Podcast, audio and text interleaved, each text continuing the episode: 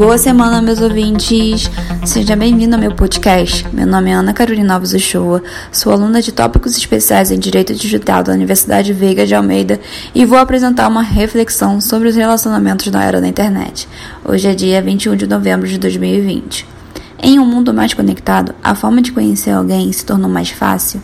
Hoje em dia é possível baixar um aplicativo no celular e facilmente você encontra alguém para trocar algumas mensagens e até mesmo marcar um encontro virtual. No entanto, é preciso tomar bastante cuidado, pois frequentemente acompanhamos nos noticiários casos de mulheres que se tornaram vítimas de homens que conheceram na internet.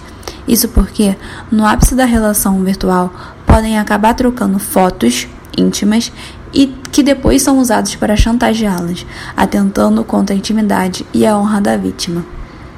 Nem mesmo a integridade física e a vida estão a salvos, pois, em alguns casos, o encontro marcado pode ser utilizado como armadilha para um assalto, um estupro ou um latrocínio. Posso citar como exemplo um crime que chocou toda a população brasileira cometida contra Elaine Caparrós, de 55 anos, que foi espancada por um homem que conheceu na internet, em seu apartamento, na Barra da Tijuca, no Rio de Janeiro. Elane foi encontrada desmaiada e com o rosto totalmente desfigurado, além de diversos ferimentos após os vizinhos ouvirem os pedidos de socorro. O agressor foi o lutador de jiu-jitsu Vinícius Batista Serra, de 27 anos, estudante de direito, uma pessoa comum, longe de qualquer suspeita.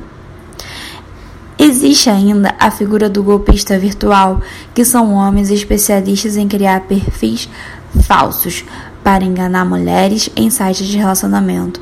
Eles ganham a confiança e o amor da vítima, com a única finalidade de, de obter vantagem financeira. Eles utilizam a internet para se aproximar de suas vítimas e, depois de muito jogo de sedução, acabam deixando essas mulheres apaixonadas e, consequentemente, vulneráveis para as investidas. Eles geralmente fazem solicitação de quantias significativas em dinheiro, criam histórias mirabolantes e acabam convencendo a vítima que precisam de determinado valor em dinheiro para resolver algum, algum problema. Vale ressaltar a série da Netflix chamada Dirty John, O Golpe do Amor, que conta a história real de uma mulher que se apaixonou intensamente por um golpista na internet que se passava de bom moço e sofreu assim diversos abusos durante todo o relacionamento. No entanto, nem tudo está perdido. É preciso seguir algumas dicas para conhecer alguém no meio do virtual. A primeira dica ao conhecer alguém e se relacionar, é preciso manter uma pessoa de confiança bem informada dos acontecimentos para servir como testemunha. A segunda dica é: nunca envie fotos íntimas, pois podem ser usadas para uma chantagem financeira. Registre e salve todas as conversas e desconfie de todas as histórias relatadas pela pessoa. E se for marcar um encontro, que seja um local de grande circulação.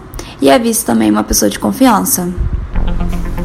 Por fim, finalizo meu podcast sobre relacionamentos virtuais, esperando que todos tenham uma ótima semana e sempre tome cuidado com o que vocês conhecem na internet.